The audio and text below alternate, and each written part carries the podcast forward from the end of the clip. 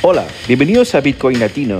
Si te gusta nuestro boletín, suscríbete y síguenos para recibir nuestros futuros podcasts. Siempre estamos respondiendo las preguntas al email semanabitcoin.gmail.com. De parte nuestra, gracias y disfruta del show.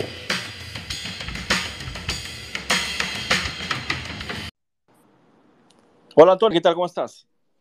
Hola Fernando, ¿cómo va todo por ahí? ¿Bien? Todo tranquilo, todo en orden. La tarde empezando. ¿ah? Vamos a esperar el whisky. El whisky es el host, ¿no? Por así decirlo, el anfitrión. Sí, sí, host, él debe estar dando... Eh, eh, sí, para ser honesto, es, es más espacio de, de, whisky que el mío, pero a veces el, el entro un poco tarde, no, no hay ningún problema si empezamos antes también. Eh, y bueno, tú sabes que lo, lo interesante de estas, estas conversaciones es que los, lo estamos postando todo en podcast, en podcast de Spotify. Y es interesante porque eh, hay siempre temas que son recurrentes, pero ya podemos ir aprovechando con cosas nuevas que van apareciendo también en la semana, ¿no? Yo, yo en ese sentido me parece que es, es como enlatar, ¿no? Productos, ¿no? En el fondo estás creando un producto, un contenido, lo que pasa es que yo soy a lo mejor muy obsesivo con el tema de las etiquetas, ¿no? Quiero decir, ¿cómo puede llegar una persona a un contenido específico? Por ejemplo, conocerás lo de los podcasts de Matt Cormack, ¿no? Que tiene What Bitcoin Did, ¿no? WVD, y va por números sucesivos y, va tratando temas, ¿no? Por ejemplo, la confirmación de bloques, etcétera, etcétera. Y yo creo que eso facilita mucho a la gente la búsqueda, ¿no? Como si fuera un catálogo, ¿no? De libro y tal, ¿no? Entonces sería bueno ir poniéndoles como etiquetas para destacando lo esencial de ese episodio. No sé si en Spotify, este, Spotify no lo conozco mucho, lo uso de vez en cuando.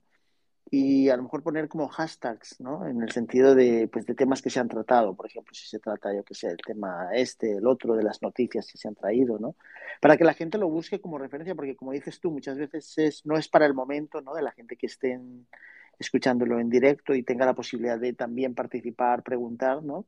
sino para más bien como referencia futura, ¿no? a mí me gusta mucho escuchar los podcasts de los años anteriores, ¿no? De Bitcoin y ver cómo muchas cosas se repiten, cosas que se han olvidado, ¿no? Etcétera, y, y, es muy interesante, ¿no? Incluso, por ejemplo, a mí me gusta mucho, no sé si te pasará a ti, Fernando, eh, los vintage vídeos de los años 80, todavía con los inicios de la, de la tecnología, los ordenadores, el incipiente Internet, y como la gente todavía lo veía como muy, muy tímido todo, ¿no? Y entonces poder buscarlos y encontrarlos es muy interesante. Sí, sí, sí, me gusta mucho porque justamente eh, es, es, una sensación muy, muy reconfortable ver cómo, cómo este proceso eh, ha llegado a donde ha llegado, ¿no? O sea, hay mucha gente que ni entendía y bueno, está, estaba siendo parte ¿no? De, de, todo este proceso de transformación.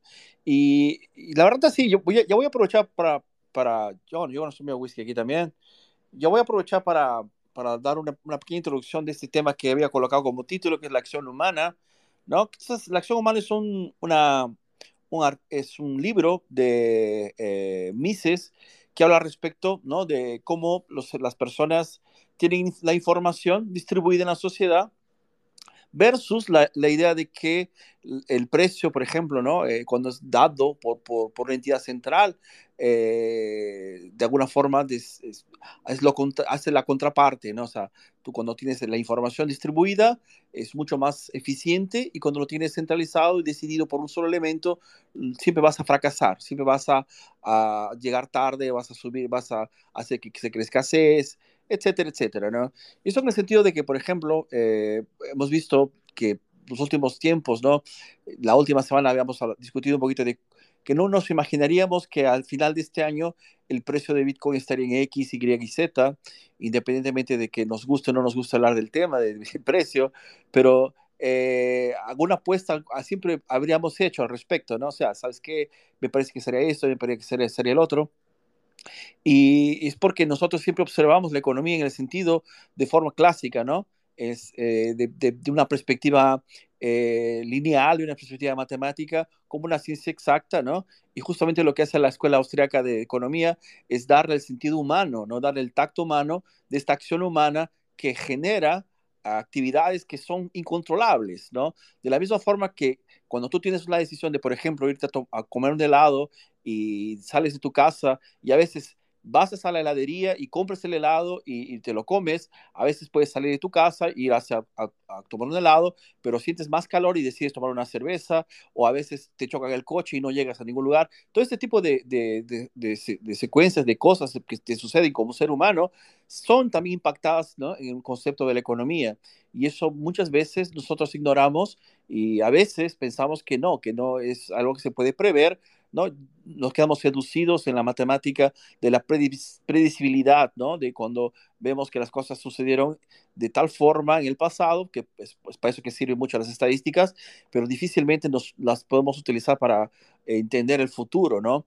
Entonces, toda esta, esta versión de la acción humana es muy, usual, muy interesante para tal vez explicar, ¿no? Lo que, cómo funciona el Bitcoin, una vez que Bitcoin eh, justamente hace de la descentralización una de sus grandes fuerzas, ¿no? El Bitcoin siempre está eh, enfocado, ¿no? En que cada, cada persona haga, la, su, haga su participación, haga la ejecución de su parte de forma correcta y a partir de eso, esa distribución, ¿no? Se hace un consenso y bueno, se hace lo que, lo, lo que conocemos hoy día como todo este programa distributivo de Bitcoin. Y bueno, una cosa relacionada en la otra, desde mi perspectiva, claro, ¿no? Eh, y de alguna forma es algo que tal vez podamos utilizar ¿no? como un argumento eh, para quien a veces piense que eh, lo que se había predicho o que se había conversado anteriormente sobre una visión de lo que sería el precio, ¿no?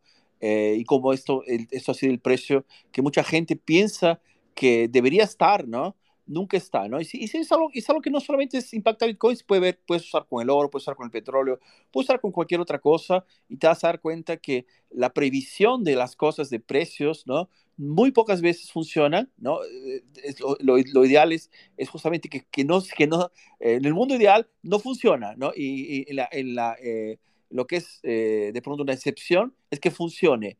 ¿No? Es, es una cuestión contradictoria de lo que a veces uno piensa y muchos economistas clásicos a veces no tienen esta tendencia y muchas veces, claro, que mm, es son muy pocos escuchados tal vez, ¿no? Eh, hoy día vivimos en un mundo en el que la economía está cada vez más y más eh, eh, dinámica, ¿no? Y las, las, aparecen más y más ideas sobre el tema, pero yo para mí, ¿no? De mi perspectiva, creo que la cuestión de la economía en el sentido de la, de la escuela austriaca es más, es superior, ¿no? Porque explica justamente este elemento humano en todo el proceso que es inevitable, ¿no? Eh, es algo que eh, no hay cómo discutirlo en un sentido lógico, ¿no? Es una conclusión natural, ¿no? Las personas cuando llegan a, cierta madurez eh, intelectual, digamos así, entienden que las cosas lógicas tienen sentido no solo porque son, sino porque de esa forma eh, se, se autoexplica, ¿no? Pero en fin, eso solamente tal vez para introducir el tema. Eh, yo sé que cada uno de ustedes tiene una visión muy propia y muy, muy dueña de ustedes mismos sobre el precio, sobre cómo funciona esta cuestión del valor de Bitcoin, ¿no? Y claro, no sé si algunos de ustedes tienen alguna idea sobre lo que he hablado ahora o les gustaría hablar sobre otro tema. No sé, ¿qué piensan, chicos? ¿Cómo estás, Whisky? Whisky creo que todavía no ha subido, ¿no? Lo veo como ah, perdón, whisky, perdón, que lo, pensé que le habíamos dado el... O, dime tú, Antonio, ¿qué te ha parecido esta? No, yo, yo simplemente creo que cuando hablamos, hablamos del precio, yo creo que hay, hay, demasiados factores que hay que tener en cuenta. O sea, el precio es importante porque cuando tú realizas una transacción con otra persona, me refiero a una tienda, alguien que te presta un servicio, ahí hay un mensaje que es el precio, ¿no? O sea, que decir que todos sabemos cuando algo es muy caro, se sale de lo que estamos acostumbrados, pues a lo mejor no lo compramos, ¿no? Si tú vas y buscas una casa, pues sabes en qué rango de precio se mueve y estás dispuesto a pagar teniendo en cuenta muchos factores. Pero el precio es todo siempre muy relativo, ¿no? Y además, nosotros estamos hablando desde una situación en la que probablemente nos podemos permitir hablar de precios, hablar de Bitcoin y demás, pero eh, nos olvidamos de que en el planeta hay muchísima gente que no tiene acceso ni siquiera a cuentas bancarias, en el caso de África, por ejemplo, ¿no? O sea, eh, su forma de transaccionar probablemente en muchos lugares muy concretos sigue siendo muy de barter, ¿no? De, trueque, de, te doy esto y te doy lo otro. Y el hecho de que, por ejemplo, ahora con Bitcoin nosotros podemos participar en la política económica como ciudadanos, pues es el gran cambio, ¿no? Quiere decir que lo hemos delegado, hemos delegado la creación, la acuñación de moneda, pues a los reyes, a los gobiernos, etcétera. Y ahora estamos dando ese paso a cambiarlo. O sea, es el cambio de paradigma. En vez de que sea el Estado, en vez de que sea el rey, en vez de que sea quien sea el que emite la moneda y decide el valor de las cosas, ¿no? Imprimiendo un número y de manera infinita, cuanto más necesita, más, más imprime de esas unidades para satisfacer pues, sus, sus gastos en, en, todos los temas generales, ¿no? Puede ser el de guerra, de sanidad, pueden ser muchos loables y otros menos loables, ¿no? De defensa, de lo que sea. Entonces, digamos que nosotros estamos hablando desde una posición un poco más cómoda. Hay gente que ni se lo puede plantear, hay gente que todavía no sabe ni lo que es Internet en muchos países del mundo, ¿no? O a lo mejor lo ha escuchado, pero no sabe lo que es. Y Bitcoin, pues le queda bastante lejos, ¿no? Estamos en una etapa todavía muy temprana de, de cambio de, de, forma de hacer las cosas. Pero, por ejemplo, el tema del precio, si tú tienes en cuenta, por ejemplo, países africanos con hiperinflación, Bitcoin no ha bajado de precio para ellos. Porque si analizas el coste de los productos en su moneda local y cuánto vale Bitcoin, para ellos sigue siendo mejor Bitcoin. Lo que pasa es que lo tienen prohibido. O sea, quiero decir, están sometidos a una, a una especie de control bastante autoritario para que no se pueda utilizar. No se puede utilizar porque tecnológicamente se lo impidan, evitando las conexiones, digamos, de, de Internet y demás de dispositivos móviles, o porque no tienen acceso a dispositivos adecuados para hacer esas transacciones. Y entonces, pues esos gobiernos siguen teniendo esa opción de mantenerlos en una moneda local hiperinflada que lo que hace es satisfacer las necesidades de quienes lo imprimen y no de la, del público en general. Y esta semana yo, por ejemplo, he vuelto un poco a revisar todos esos conceptos de, de cómo realmente fluye el dinero a nivel mundial, eh, con el tema de la IMF y el Banco Mundial. En el año 44, cuando Bretton Woods establece la correlación entre el dólar y el oro, ¿no? La, digamos, la paridad que tenía, que podía emitirse tanto dólar cuanto oro existiese, algo que, como hemos dicho muchas veces, desaparece en el año 1971, ¿no? Ese patrón oro, ¿no? Que además en el subconsciente hay mucha gente que sigue pensando que existe, porque algunas monedas todavía hablan de tantos pesos oro, ¿no? O tantos tienen eso en el eh, no ha desaparecido, a pesar de que sabemos que no existe nada que soporte la emisión de dólar, más que la percepción de poder por parte de lo, del resto del mundo sobre lo que es Estados Unidos, su poder a lo mejor militar, su relevancia, su posicionamiento en muchos aspectos eh, ya no tienen un, ningún patrón, nada local. ¿no? Entonces el IMF y el, y el, Banco Mundial son los encargados desde hace muchos años de dar préstamos a otros países para seguir creciendo a partir de la guerra. ¿no? Sobre todo Japón se quería, se quería ayudar digamos, a la reconstrucción y demás.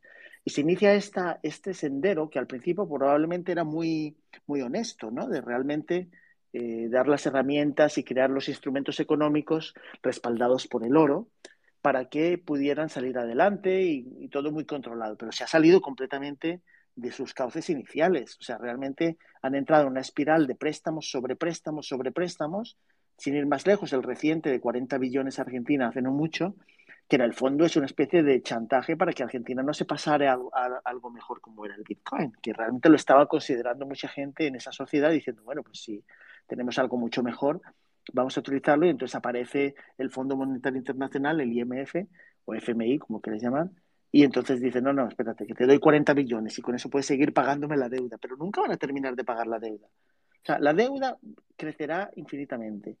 Y ahí probablemente mucho más de lo que la gente se piensa. Se habla de cifras de 300, 400 trillones de dólares que no se sabe realmente bien cómo están distribuidos en los mercados de divisas, por ejemplo, donde hay muchos productos derivados. Y entonces las cosas no se, no se concilian realmente. O sea, los saldos no se hace una conciliación de los mismos. ¿Y qué provoca esto? Que realmente estamos trabajando en la completa oscuridad, ¿no? Cada país o cada, cada lugar del mundo con sus diferentes divisas el euro en Europa, el, la libra esterlina todavía en el Reino Unido, Canadá tiene su dólar canadiense, Australia, Estados Unidos, en América Latina, pues ya sabes, el, real por aquí, no sé quién por allá, y, y al final no, no funcionan. Un país escapa a esto, como es El Salvador, pero está siendo atacado, obviamente, también porque El Salvador no lo hace, no lo adopta de manera global como debería haberlo hecho, y es generar ingresos en Bitcoin, obligando a que, si es su moneda, un curso legal, le paguen también en Bitcoin el resto de países. Lo que pasa es que probablemente no es tan relevante, relevante en el mundo internacional en cuanto a exportaciones como para que esto tenga un efecto significativo. Pero bueno, por, por digamos, eh, hacer una especie de resumen. Hemos entrado desde los años 40, del año siglo pasado, una espiral de deuda sobre deuda sobre deuda impagable. El único país que no ha tenido que pagar la deuda es Irak. el coste fue pues, que es invadido y que realmente ya no es un país con identidad propia en el sentido de que ahí todos están mangoneando ¿no? los recursos naturales que tienen. Y el resto siguen metidos en una deuda donde les pagan deuda y, les dan más dinero para seguir pagando esa deuda y es imposible de pagar. ¿Pero con qué? Con un dinero que es realmente impreso, como es el dólar. Y que, bueno, eh, ya en esas instituciones, si nos ponemos a analizarlas, están además absolutamente conectadas. Podríamos pensar que son dos instituciones diferentes, pero es que están conectadas por un túnel. O sea, para ir de una reunión a otra se pasan por un túnel debajo de esos dos edificios y ahora soy Banco Mundial y ahora soy Fondo Monetario Internacional. Y el dinero simplemente es consecuencia del rellenar un papel, enviar a Estados Unidos, que tiene derecho de veto, y decir, necesitamos 30 millones de dólares. Lo pasan por donde sea los controles tal, tema de papeleo, ya tenéis 30 billones enviados, ¿no? Y se los pasa a Argentina, Argentina lo usa para, usa para seguir pagando la deuda y para seguir haciendo sus, sus gastos. Realmente es un sistema que si la gente tuviera la posibilidad de analizarlo, se llevaría las manos a la cabeza. Y Bitcoin aparece precisamente como la única, el único salvavidas para tener algo, un dinero honesto, imposible de, de emitir de manera indefinida y de, de, alguna manera falsificar constantemente sin que nadie diga nada, ¿no? Donde, ¿cómo vas a financiar cosas con los bitcoins de quién, ¿no? Como se dice vulgarmente. Con los tuyos y los de quién más. Tienes que sacarlos de algún sitio. Con lo cual todo obligaría a tener un control muchísimo mayor, ¿no? No, correctísimo, bien dicho. ah, bueno, hay, hay, mucha información en lo que en tu comentario, de hecho, pero yo me quedaría con algunas cosas muy, muy relevantes, ¿no? Eh, realmente es un escándalo que la gente no sepa cuál es el valor del dinero, ¿no? O sea, cuál es el, ¿Cuál es la garantía que te da, ¿no? Esta moneda que tienes en tu billetera, este número que está en tu cuenta corriente, ¿no? Eh, de hecho, significa qué cosa esto, ¿no? Esta, es, realmente un escándalo que no, la gente no sepa que no existe más correlación con ningún metal escaso o que nada que sea escaso, ¿no? Eso sí es una locura, ¿no? Eh, y bueno, hablando solo un poquito más para de pronto la cuestión de lo que es la, eh, la distribución de la información en la sociedad. Hay una historia muy, muy, muy interesante que es este, el, el autor de Wikipedia, ¿sabes? El señor Jimmy Wales. Eh, dice que él escuchó esta, esta, esta palestra de la escuela austriaca y, él decidió crear una, una, enciclopedia distribuida, ¿no? El colaborativa en el, en, sentido de que eh, si toda la sociedad en sí es más, más sabia que un elemento, que un solo, un solo cuerpo, ¿no? Por más un consejo o un grupo de personas, eh, ¿por qué no dejar que estas personas en sí eh, eh, compartan esa información, ¿no? Y me acuerdo que en el momento de Wikipedia también fue un, un, caso interesante, que mucha gente no pensaría que, que quería hacer o crecer de, la forma como es hoy día, ¿no? Entonces, eh, obvi obviamente que, Wikipedia tiene tiene algunos problemas eh, hoy día, sobre todo eh, la gente que tiene más tiempo para, para escribir los artículos, eh, normalmente es gente que ya está dentro del mundo académico y tal vez no está tan abierta para todo el mundo como, como al inicio, pero no deja de ser una alternativa y con la cantidad de información que existe hoy día, será muy difícil, ¿no? Que estuviera dentro de un libro, dentro de una enciclopedia como lo era anteriormente, ¿no? Mismo que fuera editado por un, como la, la, la, la enciclopedia británica, ¿no? Que, es, que era muy buena y que me parece que continúa, pero de todas formas no tendría la, la misma el mismo dinamismo que tiene hoy día la información como lo, como lo entendemos, como lo requerimos, lo, como es algo que solicitamos hoy día que exista en nuestras vidas, ¿no? Hay informaciones que muchas veces pasan desapercibidas, que son actualizadas y que solamente la interacción ¿no? de, de, la sociedad encima de esto eh, hace que, que, la descentralización de en sí funcione, ¿no? Pero bueno, llegó nuestro amigo Juan también. ¿Cómo estás, Juan? No sé si tenías a contarnos las novedades. Estamos hablando un poquito sobre la, la relación ¿no? que existe entre el precio y lo que, lo que se espera. ¿no? Estamos acabando el año, ¿no? estamos entrando ya a la última, último mes, ¿no? Estamos obviamente ya pensando en 2023 y bueno, sin duda eh, vamos a imaginarnos, ¿no? Bueno, cómo, cómo serán este proceso de Bitcoin y estamos cada vez más cerca, ¿no? Ya hemos pasado más de la mitad del, del halving y estamos entrando prácticamente en la otra mitad donde en teoría eh, aparecerá, ¿no? Una disminución en la recompensa para los mineros y en, en, la lógica, ¿no? Sería, tendremos menos bitcoins en las exchange y por consecuencia menos bitcoins para ser comercializados. ¿Cuál es tu, tu pensamiento sobre el tema, Juan? Hola, ¿cómo anda gente? Buenas tardes, ¿me, me escuchan bien? Sí, perfecto. Perfecto, ¿cómo están? No, que estoy con un auricular nuevo acá, no, no sé si está funcionando bien. Eh, sí, escuché justo la, última parte de tu comentario y, a ver, yo eh, como, coincido con lo que decís, es muy raro que, las personas no se preocupen en entender. Eh, en cierta parte lo, lo, entiendo porque los mismos gobiernos se, se ocupan mucho en evitar esa educación financiera ¿no? para las personas que de esa forma consiguen, eh, eh, consiguen de, de, alguna forma controlar mucho mejor a la, a la, sociedad. Imagínate si todo el mundo supiera que el dinero que tiene el banco no, no vale absolutamente nada, eh, se, se, le complicaría mucho a los gobiernos mantener esas políticas económicas que ellos tanto defienden. Eh, y cuando estás diciendo, eh, se, se basa mucho en la en, en, el orden espontáneo ¿no? de, de Adam Smith y también sobre, lo, sobre nosotros como anarcocapitalistas acreditamos mucho en ese, en ese orden espontáneo. Digo nosotros, él y yo, que sé que, que comparte un poco, no, no, no, no, quiero poner al resto, pero como anarcocapitalistas eh, confío mucho en, en, el poder de en, en, el poder del individuo y creo sí que, que el conocimiento no, nunca puede estar centralizado eh, porque el conocimiento está disperso en la sociedad, como, como decía Hayek. No hay forma de que un eh, planillador, un, un, planificador central eh, consiga entender las, necesidades de toda la sociedad. Entonces, eh, es por eso que es que es mucho más fuerte el conocimiento compartido, siempre va a ser mucho más fuerte el conocimiento compartido a, a, a cualquier órgano centralizado, ¿no? eso no, no tengo dudas.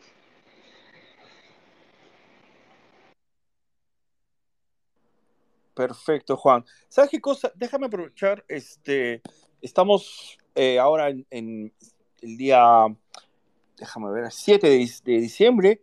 Eh, tuve una información de que en Perú, el presidente peruano, ¿no? Eh, que es un presidente socialista, ha decretado un, un golpe de Estado, ¿no? A, a, quiere disolver el Congreso y el impacto que esto puede suceder como peruano que soy, ¿no?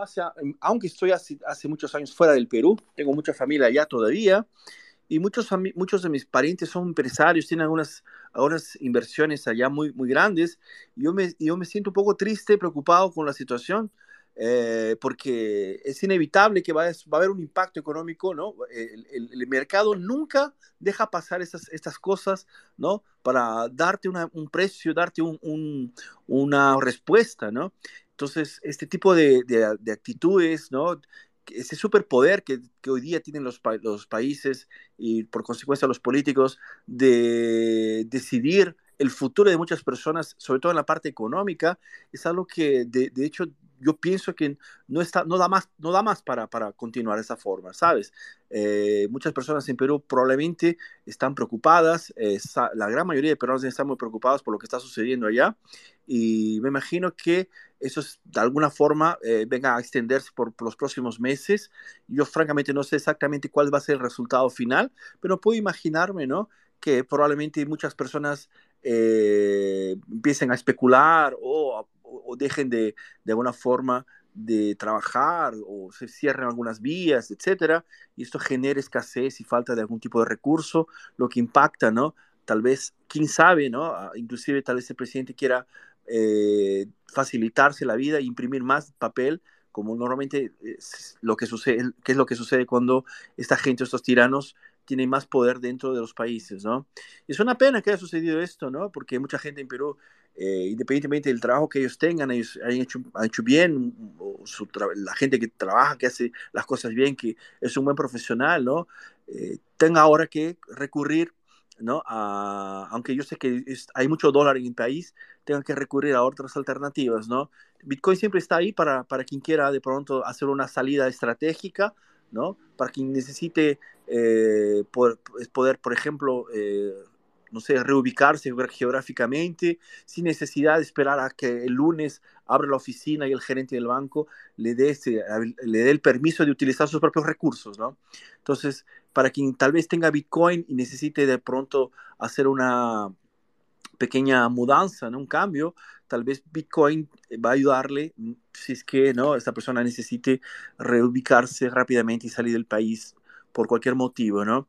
No voy a hablar ni de la cuestión política, de los enemigos políticos que esta persona tenga, ¿no? Porque ya estamos ya elevando la, conversación para otro, otro lado, pero de, la, de la, perspectiva, la perspectiva económica es importante eh, ver que Bitcoin eh, justamente está para ayudar a la gente que tal vez quiera, ¿no? Usar ¿no? la, facilidad que tiene de poder eh, ser utilizada en cualquier lugar, ¿no? Y sin grandes escándalos de cuestión de perder tiempo en filas, hacer ¿no? Eh, grandes gastos de tiempo, de, burocracia, etcétera, ¿no? Es una lástima que haya sucedido esto, no sé si Whisky está acompañando esas noticias, eh, es terrible, ¿no? Esto que está sucediendo en Perú. Eh, Perú estaba pasando por una fase muy triste de varios presidentes siendo, siendo este, electos y después destituidos, y este último, por ser una persona de, de extrema izquierda, ¿no? Obviamente no, quiso, no va a querer aceptar que lo, que lo eh, retiren de la posición que tiene. Y bueno, infelizmente, eh, no sé qué va a pasar en Perú, francamente estoy un poco preocupado. Pero bueno, me imagino que la gente, eh, Bitcoin no, es, no, es, no, fue inventado hoy día, ¿no? Bitcoin ya, está hace mucho, mucho tiempo allá. ¿no? Yo creo que cualquier persona, tal vez queda la lección, ¿no? O sea, ¿hasta qué punto, cuál es el grado de, de, de, de, control que tienes sobre este tipo de situaciones, ¿no? Si crees que no tienes ningún grado de control, entonces, ¿por qué dejas tu dinero todo en la moneda del país, ¿no? O sea, no, no es que eh, de pronto sea ¿no? una forma de, de, reflexionar al respecto, ¿no? Pero bueno, chicos. Fíjate, Fernando, fíjate, Fernando que es la primera vez que tenemos un, una la forma de almacenar, conservar y custodiar el dinero para siempre. Quiere decir que si tú guardas un billete de tu país durante muchos años, pudiera ser que ese país, ese billete durante muchos años después, después de muchos años, ya no tenga ninguna validez, ¿no? Lo hemos visto, por ejemplo, en Europa con las monedas nacionales que había antes, la peseta, por ejemplo, ya no tiene ningún valor. Tú puedes encontrarte 50.000 pesetas y no tienen absolutamente ningún valor. Sea, no has podido conservarlos durante muchos años, ¿no? Quiero decir. Y, esto, te permite precisamente conservarlos durante pues, la eternidad, ¿no? En tanto existan las llaves privadas que permiten mover esos fondos y manteniendo el mismo consenso que está establecido en piedra, por así decirlo, desde el bloque Génesis, pues es la primera vez que tenemos eso, ¿no? Y yo creo que eso ya por sí mismo es un gran valor. Nada te permite conservar para siempre. Un banco no te permite conservar para siempre. Puede cambiar la, la, forma del banco, puede decir que ya no puedes acceder a esos fondos, los billetes pueden cambiar la denominación, como pasa en muchos países con hiperinflación, con lo cual no tiene ningún valor. El mismo dólar guardado en el año 71, 100 dólares son 15 dólares de hoy, ¿no? También ha perdido poder adquisitivo.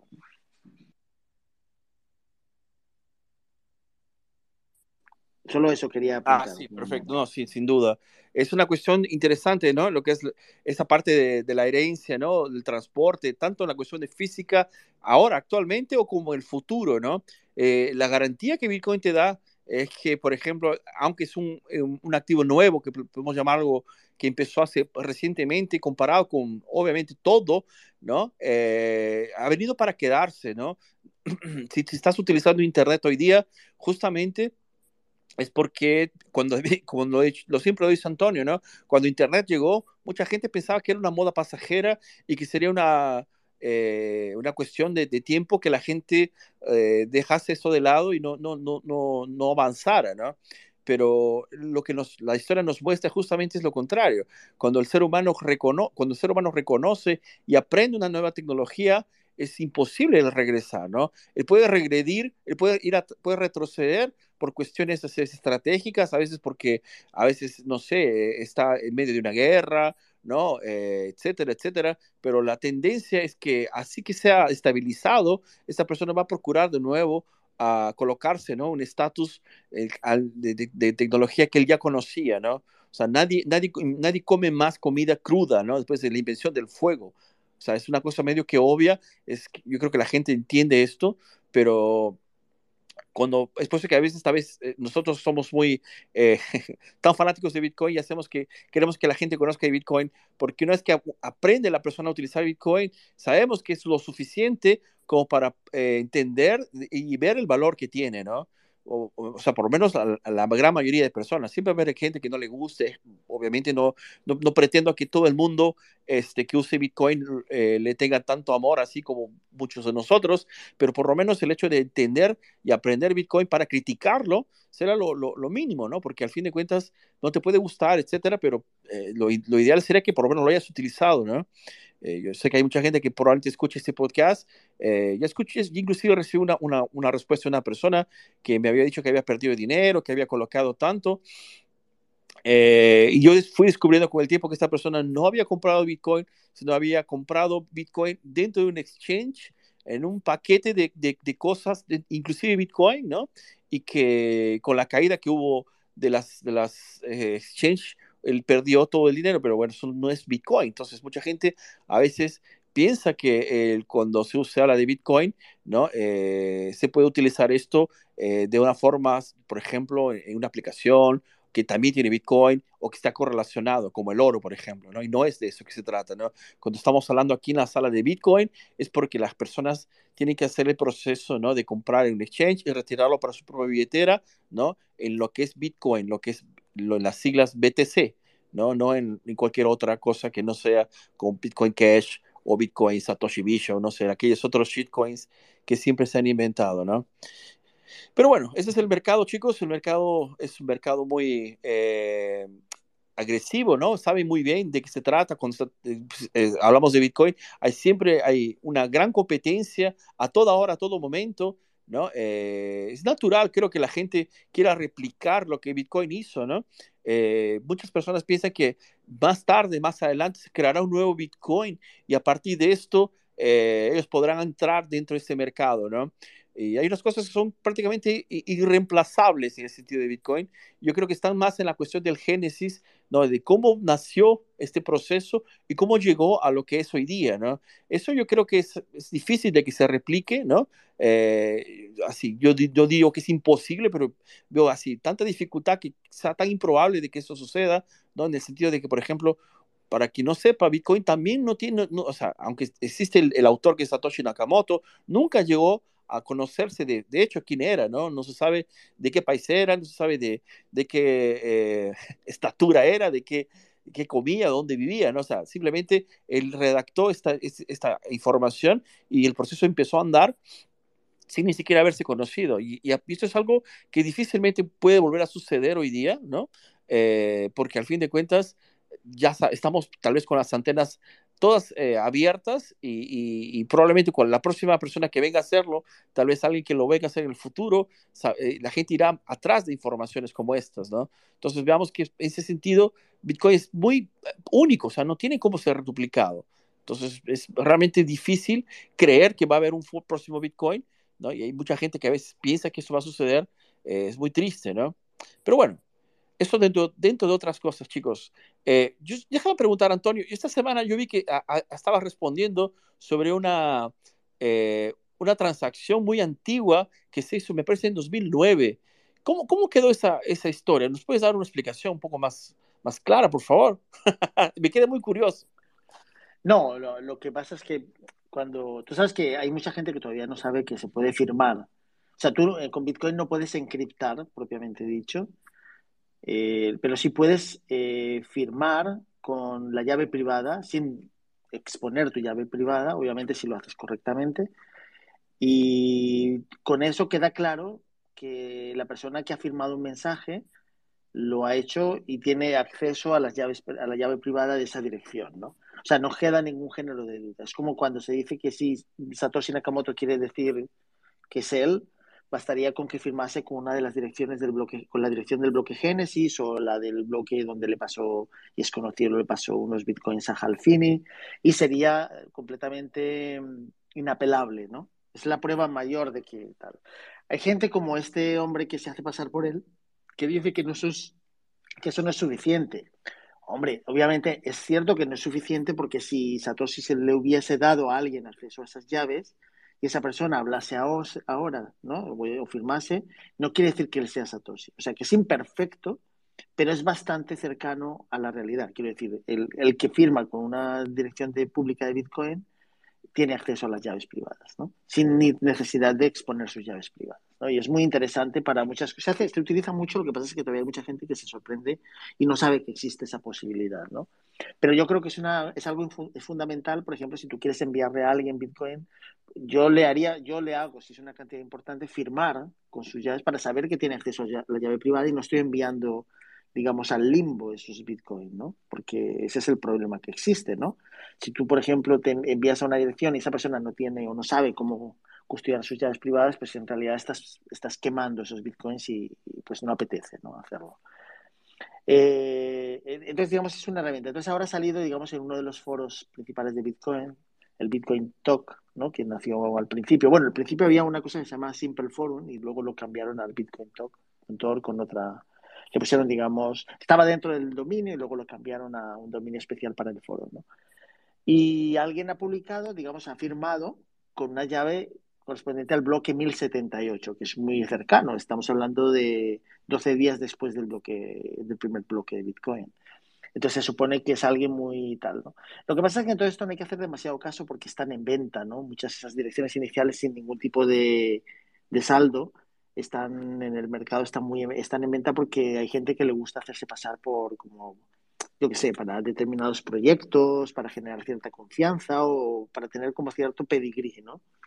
Entonces no hay mucho que desvelar, o sea, realmente es una firma válida, corresponde a un minero de la época, obviamente en esa época, en el 2009 y en enero, la única forma de tener bitcoins era encender tu ordenador y esperar unos 5, 6, 7 días. y automáticamente existía una, un botón que era generar, generar coins, ¿no? generar monedas. No es generar monedas, o sea, lo que se hacía era minar, como se hace ahora, hoy, idéntico, ¿no? Lo que pasa es que la necesidad computacional de los primeros días pues era muy, muy mínima. Como ya digo, cualquier ordenador de, de la época, pues eso, cinco o seis días ya tenía un, unos 50 bitcoins. Y, probablemente en un mes podías tener fácil unos, yo que sé, mil, mil doscientos bitcoins, ¿no?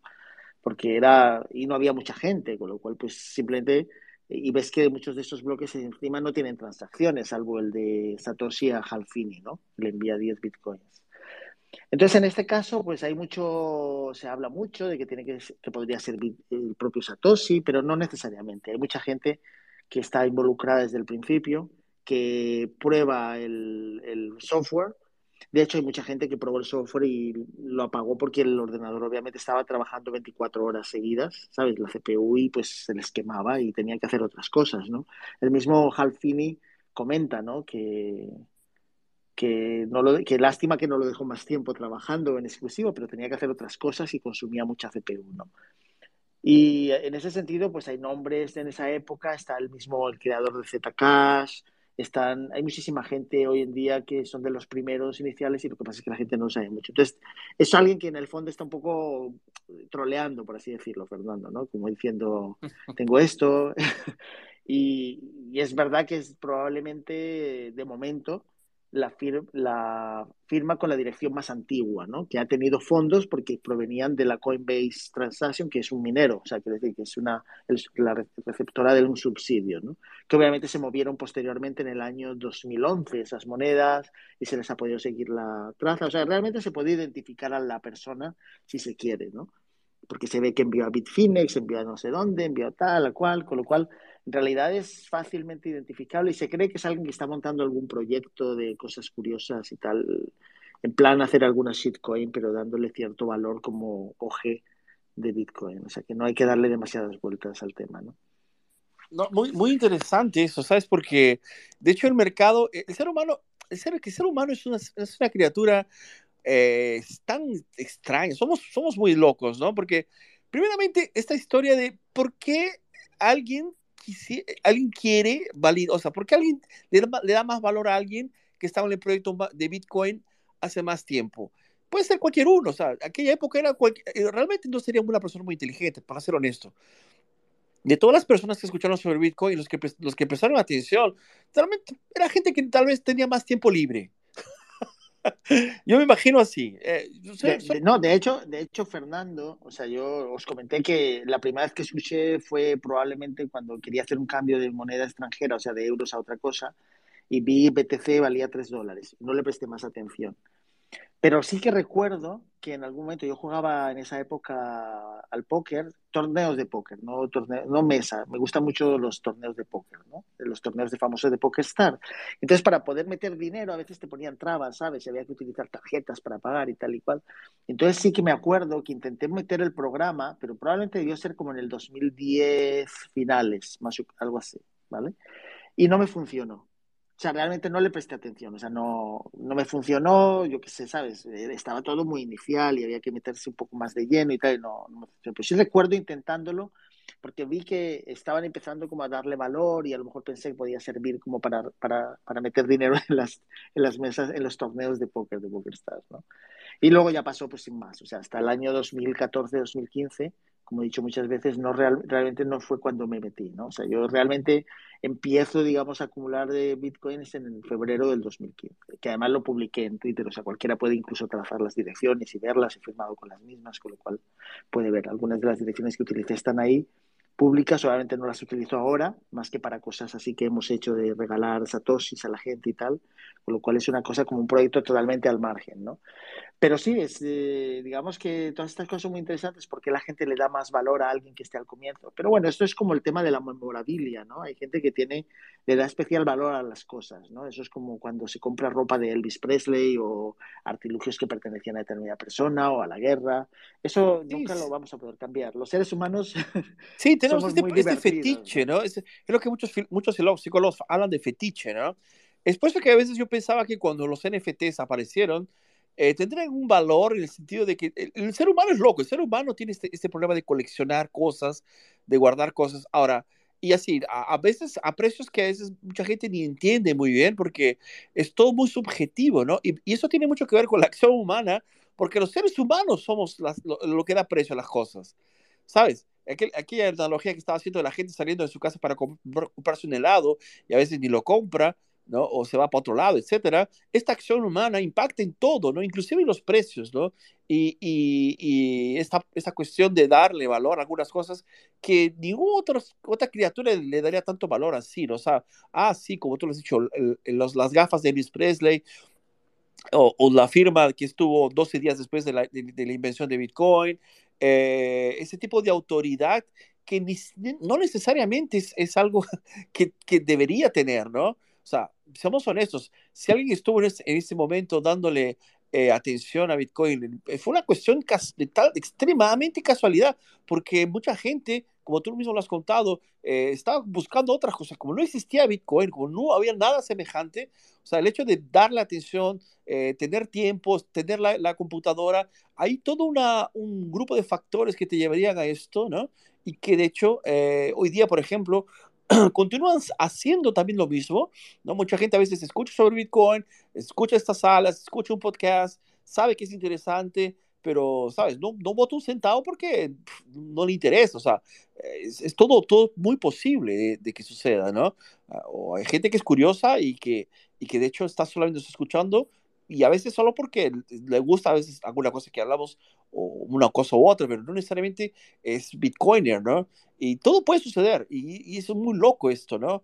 Eh, veamos que eh, Bitcoin aún es joven, ¿quién lo diría, no? Eh, y, y, y, parece que no, pero estamos todavía, estamos empezando la cosa, más aún cuando hablamos sobre todo de Latinoamérica, ¿no?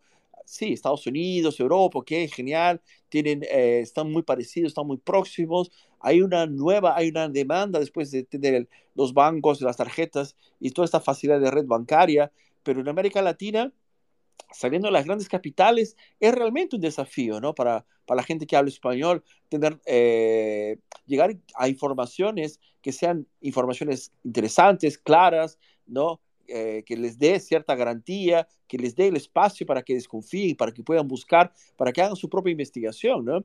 Sin ser llevados a, golpes, a esquemas, a proyectos, que a veces eh, que existen y que están ahí, ¿no? Que, y que pues, deben estar, y no, soy nada contra de esto, pero a veces no hay nada neutral, nada que les deje simplemente el espacio para que la gente empiece a, a escuchar sobre Bitcoin sin ninguna presión, ¿no?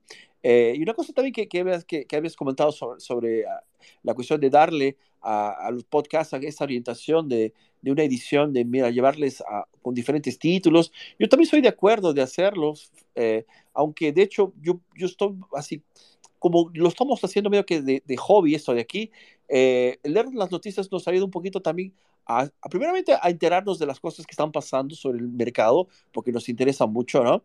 Y tal vez porque el simple hecho de escucharlos a ustedes o de escucharlos a nosotros eh, ya nos ayuda mucho a entender, ¿no? Y así grabar para otras personas que también van a entender una perspectiva de quién es el usuario, ¿no? De quién es, de cómo funciona la cabeza del usuario de Bitcoin, que es algo que es muy difícil. Es, parece que es pequeño, es un detalle muy pequeño, pero es un, es un detalle así gritante, gigante, ¿no? Yo ya entré en muchas salas, inclusive en Clubhouse, en varios lugares donde hay gente que, por ejemplo, es financista, o es gente que es economista, o es gente que simplemente eh, de la, del mundo de la tecnología y no tiene esta, esta visión ¿no? de usuario de Bitcoin. ¿no? Y eso es, es, muy importante porque si tú nunca has bajado una billetera, si nunca has visto, nunca has, has parado para escoger qué billetera vas a usar, nunca has escogido cuál es la, la mejor exchange, si nunca has, has, visto los pros y los contras, no digo que has perdido dinero, o sea, no es necesario para esto, pero por lo menos te has dado, has gastado un poco de tiempo de leer cuáles son los comentarios sobre cada, cada cosa, ¿sabes? Hacer todo esto, ver, verificar cómo funciona el nodo, si ya has, visto la posibilidad que tiene, ¿no? Todo esta, esta, este contexto, este, este, esta cantidad de información que hay, no lo has hecho, simplemente ves a Bitcoin como un, un ítem más dentro de un exchange que, que utilizas a veces para ocupar Ethereum, para ocupar USD o Tether o cualquier otra cosa y también ves Bitcoin, eso no te hace usuario de Bitcoin. Y eso es un, una cuestión que a veces mucha gente confunde, ¿no? Y, y, yo creo que debemos parar para, para realmente hacer hincapié sobre esta situación, ¿no? Si no eres usuario de Bitcoin, dime. No, no, sí que sí, perdón. No, no, decía que eh, es importante ¿no? que la gente tenga este, este proceso, haya hecho este proceso para entender ¿no? de, qué, de qué se trata cuando se habla de las dificultades, de las facilidades y del poder que tiene cada cosa. ¿no? Si, por ejemplo, como nuestro amigo Jeremy, que no está aquí hoy día, pero es una persona que ya lo utiliza a nivel este, profesional, en el sentido de, de, él mismo vender sus productos en Bitcoin. Claro que él está en Salvador y todo lo demás, pero ya se nota que ha sentido la, la, la, la, la ha tomado la píldora naranja, ¿no? Él ya se siente parte de todo este, este sistema, mismo con, con, con, con, el dinero de su empresa, mismo con el dinero de su, de, de su, de su, su propia, digamos así, profit, o sea, lo que él retira para él mismo, ya está dentro del mundo de Bitcoin, ¿no? Eso ya te da, ¿no? Una visión diferente de que alguien simplemente escoge entre Bitcoin, oro, Ethereum o, no sé, níquel, no sé, cualquier otra cosa, ¿no? O sea, es muy diferente. Y, y, y esto es algo que tal vez estamos buscando mucho en, en, estos podcasts que estamos haciendo, donde darle a la gente una visión de tal vez un nuevo elemento en la sociedad, ¿no? El Bitcoiner. Es una persona que eh, tiene Bitcoin, usa Bitcoin, ¿no? Y, y, y, consigue explicar y hablar sobre el tema, ¿no? Dale, Antonio. No, que yo, yo diría lo que decimos muchas veces, hay que ver Bitcoin no solamente como la mejor forma de dinero, el dinero más honesto, el, eh, Bitcoin es las transacciones, ¿no? O sea, es la forma en que tú estableces una relación comercial de, de, intercambio de valor con otra persona, pero sin necesidad de intermediarios. O sea, el banco es un intermediario, o sea, no nos olvidemos de eso. El banco está certificando que tienes los fondos necesarios y alrededor de todo eso ha creado un mundo de, de derivados, de deuda, etcétera, que lo ha convertido en, algo completamente fraccionario e irreal que ha creado una burbuja. Yo uno de los eh, de los argumentos más interesante a simple vista, ¿no? que he visto de la gente detractora de Bitcoin, es el hecho de que, claro, ¿cómo se van a financiar proyectos ¿no? Si no existe la deuda o el crédito? Porque en Bitcoin no existe el concepto de deuda o crédito. ¿no? Entonces, al principio parece como muy interesante esa oposición, ¿no? Dice, bueno, hemos crecido gracias a la deuda, ¿no? Siempre se dirá que nuestra sociedad ha evolucionado gracias a que ha habido préstamos a empresas, instituciones, a gente innovadora, etcétera y tal. Pero eso no quita que con Bitcoin dinero bueno se haga de todas maneras.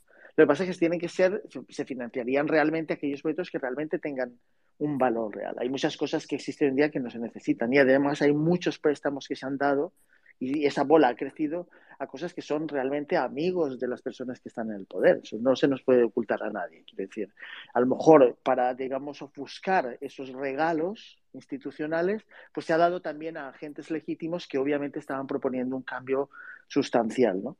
Pero, por ejemplo, antes, antes de todo este mundo de deuda y crédito y tal, existía el patrón oro. O sea, hasta el año 71 también se innovó mucho en todo el tema de electrónica, ordenadores, en todo tipo de cosas, y no hizo falta que existiera más dinero, ¿no? O sea, realmente la excusa que daban muchos, que en el año 71 la excusa era que no tenían suficiente oro para respaldar todo lo que les estaban pidiendo, ¿no? Nixon sale a la palestra diciendo que lo paraba de momento porque quería defender pues eh, a los Estados Unidos y porque estaba todo el mundo pidiéndole de vuelta, digamos, el, el oro que ellos habían acumulado como consecuencia de la Segunda Guerra Mundial, ¿no?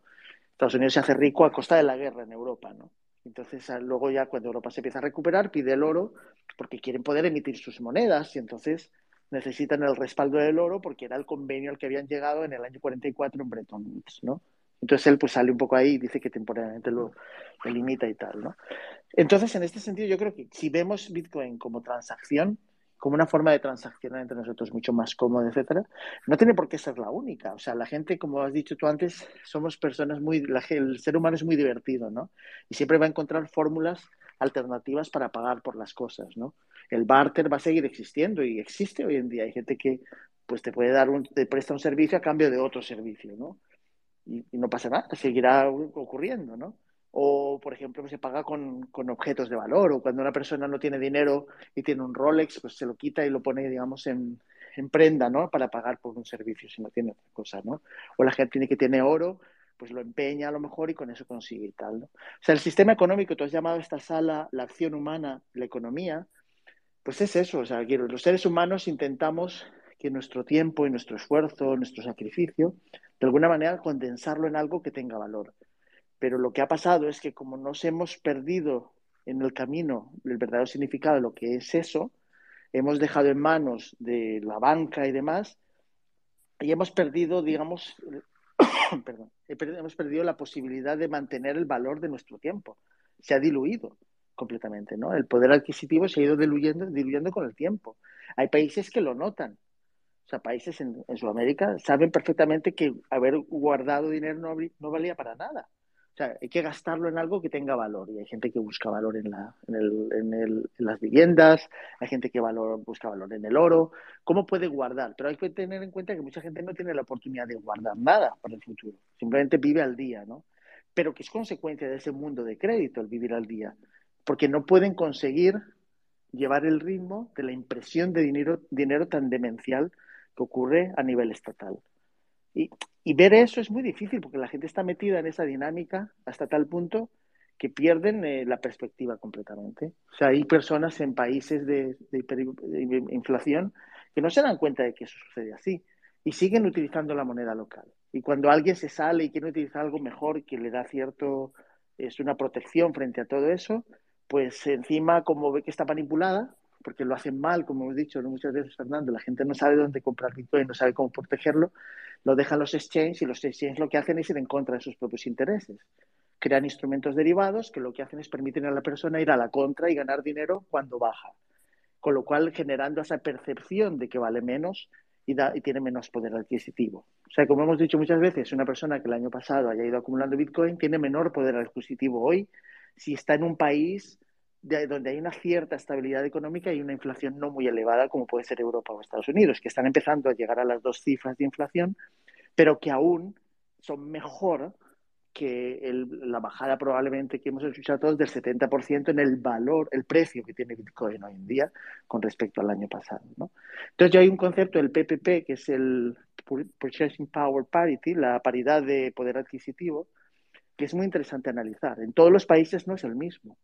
Y entonces hay países donde Bitcoin sí que sigue siendo mejor como protección frente a la inflación de sus monedas.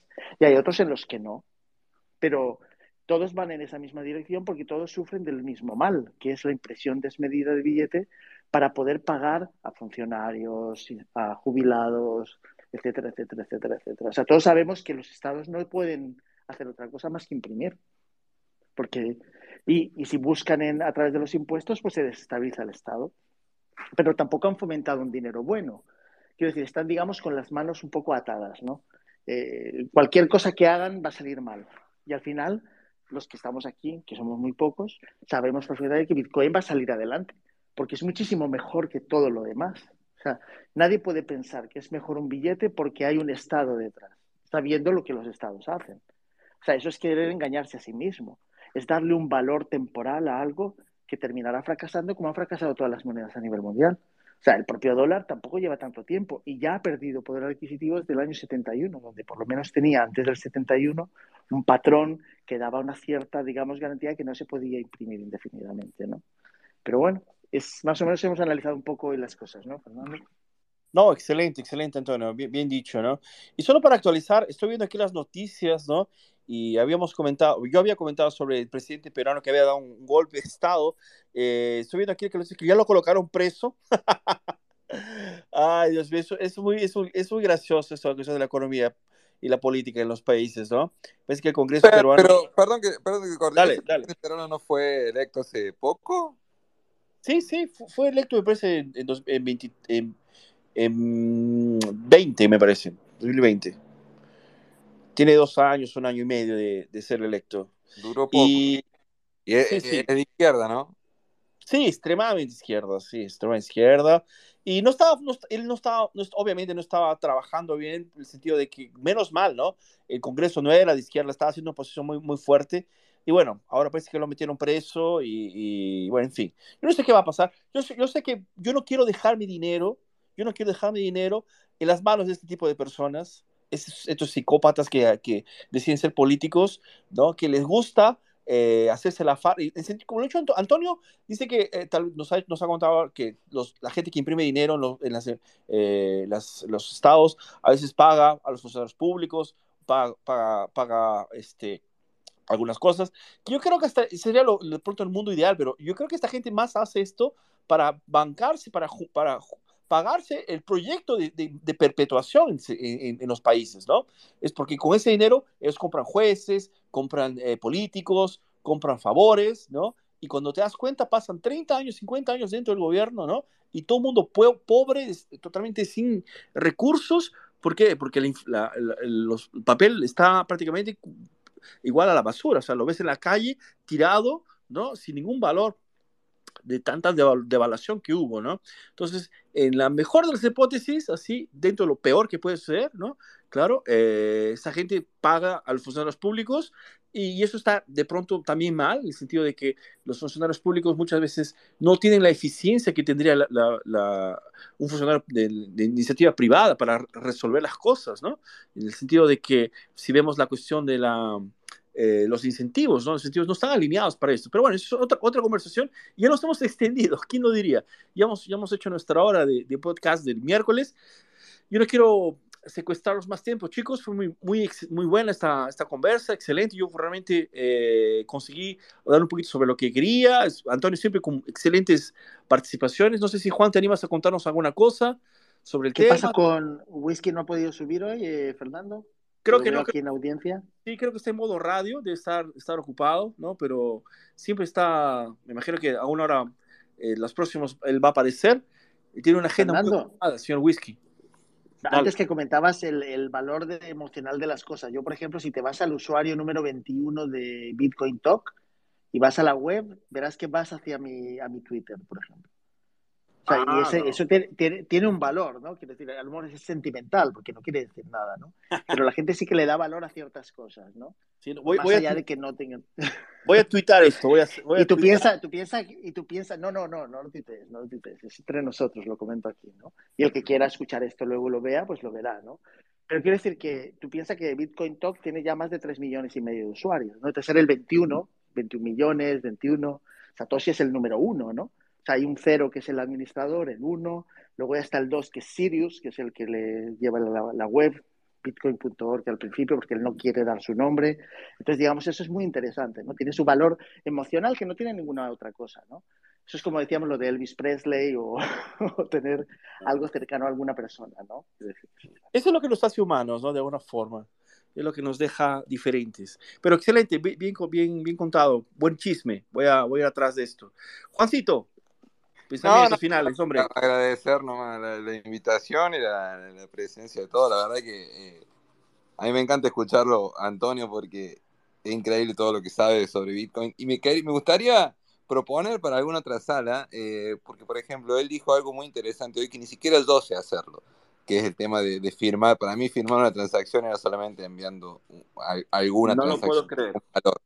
Pero sería interesante, Antonio, si te animás a, en alguna, algún momento intentar hacer algo para, para explicarnos más sobre cómo se hace eso, porque eh, siempre, siempre, siempre hay que aprender, ¿no? Yo creo que cada charla que yo tengo acá aprendo algo y no sé si estaría bueno para otra sala, te animás a, explicarnos un poco cómo sería, un paso a paso, herramientas. Pero fíjate que sorprende que a estas alturas todavía hay gente que no sabe que se puede firmar con la llave privada sin exponer la llave privada. O sea, digamos, utilizando la criptografía derivada, digamos, de que existe una llave privada, ¿no?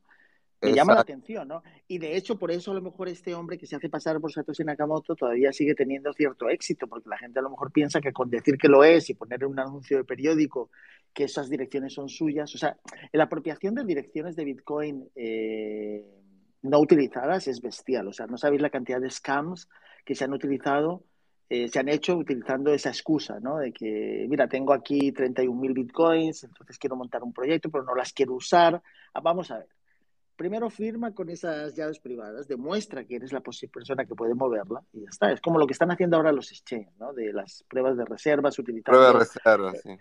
Eh, pero utilizando empresas de auditoría. Es que no hace falta llegar a eso. Firma con la llave privada, que además la llave privada puede ser una multisig, no quiere decir que solo una persona tenga acceso, ¿no? Firmad con la multisig un mensaje diciendo estas son las reservas correspondientes al exchange tal, tal, tal, estamos hoy a día tal, tal, tal, y pon a lo mejor el bloque, último bloque de Bitcoin para saber que eso se ha firmado como por lo menos cuando ese bloque se conocía, con lo cual tienes una referencia de tiempo fantástica inapelable desde todo punto de vista. Lo que pasa es que me da la sensación de que todavía la gente no conoce todas estas herramientas que ofrece la criptografía, porque lo que decía antes, que creo que todavía no estabas, eh, Fernando, hoy tenemos por primera vez en la historia la posibilidad de guardar dinero para siempre, de manera individual, sin tener que confiar en que otra persona lo guarde, no tener que ocultarlo como los famosos piratas bajo la tierra, ¿sabes? Y poner un mapa diciéndole a la gente dónde está. No, no, una llave privada contiene fondos para siempre, ¿no? Y eso es, es, fantástico. O sea, la matemática nos permite conservar hoy en día el dinero que antes solo podíamos conservar de manera física, utilizando, yo qué sé, una cueva bajo la tierra, una caja fuerte, pero todo ello que no, no es para siempre, porque al final puede desaparecer, conseguirlo y tal. Pero la criptografía es matemática, o sea, tanto las matemáticas sigan existiendo ese dinero que está ahí, ese valor que tengamos ahí almacenado, que tendrá el precio que sea, eso no lo podemos predecir, sigue existiendo ahí, ¿no? Y eso yo creo que es algo que cuando la gente se vaya dando cuenta poco a poco, es esa adopción que vamos a ir teniendo. Es decir, oye, que puedo guardarlo yo, que no tengo que dárselo a nadie para que me lo guarde. Eso es un poder absoluto. Lo que pasa es que no todo el mundo puede llegar a ese nivel porque, como decíamos, pues la gente muchas veces no tiene ni siquiera capacidad de ahorro, metidos en una espiral de deuda, que es la que se ha promovido desde los estados, el dólar, etcétera. Sí, sí, sin duda, sin duda. Eh, no, no, genial. Eh, yo la verdad que eh, estoy de acuerdo con vos. en cierto punto entiendo que cuando, cuando esto se generalice eh, es como todo, yo no, pretendo que las personas eh, sepan sobre todos los beneficios que tiene la criptografía, sobre todo los beneficios que puede tener el blockchain, hasta el propio Bitcoin, eh, para, que lo puedan usar. las personas yo creo que van a, primero van a aprender a usarlo y algunas van a intentar interiorizarse mucho más para, para entender este tipo de beneficios eh, adicionales al uso de, reserva de valor y de, pagamentos diarios que puede llegar a tener el Bitcoin que confío muchísimo que, vamos a llegar a ese punto. Pero es como, como, como muchas cosas en la vida, o sea, hay muchas personas que saben usar una computadora, pero no tienen ni idea de cómo programar, o saben manejar un auto, pero no tienen ni idea de mecánica. Me parece que son cosas que pocas personas, pocas personas eh, en, en, en, el general van a entender. Y no me parece que esté mal tampoco. No sé qué, qué opinan. Concuerdo contigo, Juan. Yo creo que todo el mundo, después de que somos, somos una sociedad, ¿no? Vivir en sociedad es justamente esto, ¿no? Vivir, no somos más capaces, ¿no? Como que aquí metáfora del lápiz, ¿no? De, de, de Mises, ¿no? O sea, eh, que justamente, no, no, perdón, es, es no fue Mises. Pero bueno, eh, que hablaba que el lápiz hoy día sería imposible que un lápiz sea construido por una persona, o sea, porque el graffiti viene de, de un lugar de, de Asia, el, la madera probablemente viene de, de Brasil, el, la borra, el, el, borrador que es, es un heavy viene de otro lugar, y el metal, y el ensamblamiento, y la cola, y la producción. O sea, hoy día estamos en una dinámica tan grande y estamos justamente, y, y así eso es muy positivo, eso es hay que celebrarlo, ¿no? Pero no hay cómo saberlo todo, a los pocos uno va, va aprendiendo. Yo creo que cada vez más Bitcoin está haciendo el, el UX, ¿no? O sea, la experiencia del usuario está cada vez más y más facilitar, siempre decimos esto, ¿no? En la época que Antonio estaba interactuando con Bitcoin, era realmente cosa de, cosa de nerd, ¿no? No era, no era para cualquier uno. Hoy día no, hoy día, ya, hoy día cualquier persona ya podría tranquilamente, que ya baja un aplicativo ya consigue resolverse la vida, ¿no? Eh, pero aún así, aún así, los, aún los conceptos son conceptos un poquito grandes, un poquito, eh, eh, no, son, no, no, está tan accesible, infelizmente para todo el mundo me parece. Es por eso que estas salas son muy, muy, muy chéveres, digámoslo así, ¿no? Porque gente, al de forma que veo que aprendiendo a los poquitos, eh, va, va, va juntando información, ¿no? Y de eso se trata, ¿no? De, de, somos seres humanos y aprendemos con la, con la historia de los otros, ¿no? Chicos, muchísimas gracias. Fernando, Dale, Antonio. Ya sé, que, ya sé que quieres terminar, pero quiero decir que una de las cosas, como ha comentado Juan, se puede explicar aquí en una sala si queréis, pero una de las ventajas que tenemos hoy en día es que cualquier persona de manera individual, sin tener que confiar en absolutamente nadie, sin tener que pagarle absolutamente nadie, es, exclusivamente con su propio tiempo, puede averiguar cómo se hacen todas estas cosas. Quiero decir, no estamos en la época, yo me acuerdo de los 80, o tenías una enciclopedia en casa o no tenías acceso a la información. Pero ahora el acceso a la información es universal y eso es un gran paso adelante que, que es increíble, que quiero decir, que, no le damos el valor que tiene, ¿no? Muchas veces tenemos tanta información que nos abruma y al final pues eh, no hacemos nada, ¿no? Nos quedamos en con esa parálisis, ¿no? Y otra cosa que quería decir es que a mí lo que me da mucha rabia es que la palabra dinero, dinero viene del dinario, ¿no? Que es Roma, eh, de los romanos, ¿no? Y se ha seguido utilizando como dinero, ¿no? O la palabra moneda, dio lugar al money, ¿no? En inglés, ¿no? Moneta, moneda, ¿no? Y, y, utilizamos esos conceptos que le dan mucho peso original a las cosas, pero hemos perdido la esencia de lo que es el dinero. Y, y además, me da rabia porque, por ejemplo, hay, hay una, una autora que habéis escuchado que se, se, lee mucho, se leyó mucho, sobre todo los cyberpunks, lo hemos, se ha leído mucho, ¿no? Que es eh, Ayn, Ayn Rand, ¿no? Con el de Atlas Shrugged. Y, y, ahí ella habla del dinero como algo fundamental, pero es el dinero antes del año 71. Hay que fijarse que escribe el libro antes del año 71, creo que es el 56, 57, algo así, ¿no? Y, y entonces sí era dinero, o sea, era fundamental conservar el valor de las cosas, ¿no? Y entonces todas las referencias que ella hace a dinero, cuando nosotros hablamos hoy de dinero, que es el dólar, el euro y todo para la mayoría de la gente, están hablando de una cosa que ya no es dinero. O sea, ese cambiazo histórico tan sutil, pero que parece que pasó desapercibido con el paso de los años. Probablemente al principio mucha gente se quejó, pero fueron aplastados ¿no? en sus intentos de demostrar que se estaba haciendo algo erróneo. Ahora mismo cuando la, habla, la gente habla de dinero, está hablando de una cosa que ya no es dinero. Lo que queremos es recuperar lo que el dinero significa para las sociedades, que es la posibilidad de, de, de transaccionar entre nosotros de manera honesta, directa, ¿sabes? Con algo que, que no se puede imprimir de manera infinita. Es que si todos, si nosotros conociéramos a un vecino que tiene una máquina de imprimir dinero, inmediatamente dejaríamos de utilizar ese dinero.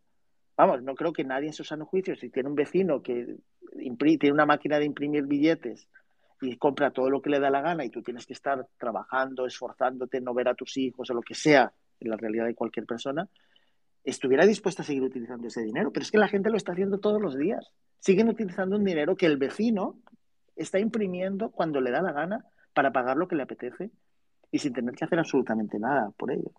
y, esa realidad es tan bestial que a mí yo muchas veces te desesperas, ¿no? Y pierdes un poco la paciencia a veces y dices, bueno, y te, da las, te dan ganas como quedarte dormido durante 15 años y despertarte, ¿no? Posteriormente cuando ya las cosas pasen, porque es como decir, ¿cuántos días más va a seguir la gente absolutamente desconocedora de que, primero, la gente buena está trabajando, está haciendo cosas, está prestando servicios. Y los criminales están tomando las posiciones que son los que están dirigiendo a la sociedad. O sea, no todos los políticos son criminales, que no me, no me atrevería a decir eso. Pero los pocos que no son criminales, al final terminan corrompiéndolos o quitándolos de en medio. Porque la gente sensata, honesta, está haciendo cosas todos los días, está trabajando, está ofreciendo servicios, está, está tan abrumada con labores en casa, con sus hijos, etcétera, etcétera, etcétera, intentando hacer una buena labor, que han dejado los sitios vacíos para aquellos que fijan las, las políticas de impresión de billete, de dinero, de gastos, de guerra, etcétera, etcétera, etcétera. Y lo estamos haciendo todo al revés. Y eso es una, es una, es una pena, ¿no? Pero bueno, ya no alargo más. No, no, genial, chévere, excelente. Es bueno escucharlo. Es siempre bueno escuchar esto, ¿no? Esta cuestión de el escándalo que es este, este dinero, que es un dinero falso, un dinero mentiroso, ¿no? Genial, chicos. Entonces, dejamos la invitación para nuestros amigos que nos escuchan. También nos pueden escuchar en Clubhouse, ¿no? Los, viernes. Y claro, que en Spotify para nosotros, ¿no? Eh, para quien quiera escucharlos, busquen por Bitcoin Latino. Está ahí en Spotify. Y vamos a, a crecer un poco más, tal vez para el próximo año ya prometemos, ¿no? Con la acción humana, que es compartirlo a nuestros amigos, este link para que la gente pueda escuchar, ¿no? no es nosotros hablando de Bitcoin, hablando de las cosas que tienen relación con, con, este excelente y esta maravilla que es Bitcoin. Chicos, excelente tarde para ustedes. Muchas gracias. Un fuerte abrazo. Cuídense mucho. ¿no? A Antonio, Juan y nuestro amigo Soldado y nuestro amigo Crate. Y claro, Whisky que debe estar eh, ocupado ahora, pero una hora nos, nos, nos acompaña aquí. Un fuerte abrazo, chicos. Cuídense mucho. Hasta la vista. Hasta la próxima. Chao, chao. Hasta luego.